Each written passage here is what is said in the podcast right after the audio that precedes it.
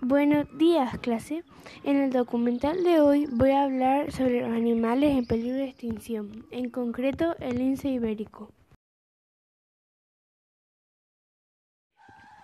Las principales amenazas sobre la especie son la mortalidad inducida por el hombre, sobre todo por atropellos con vehículos de motor, pero también por caza furtiva directa, instalación de cepos y lazos dirigidos a otras especies envenenamiento ilegal, etc.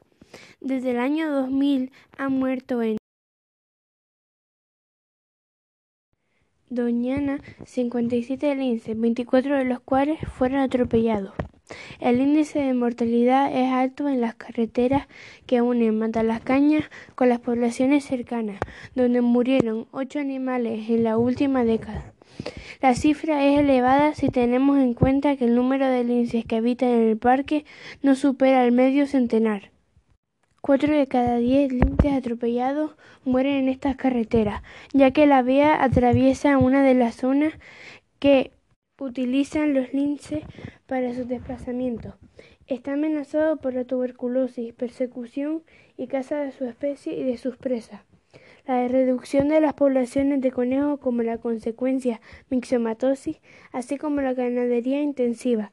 Para evitar atropellos se han instalado ecoductos.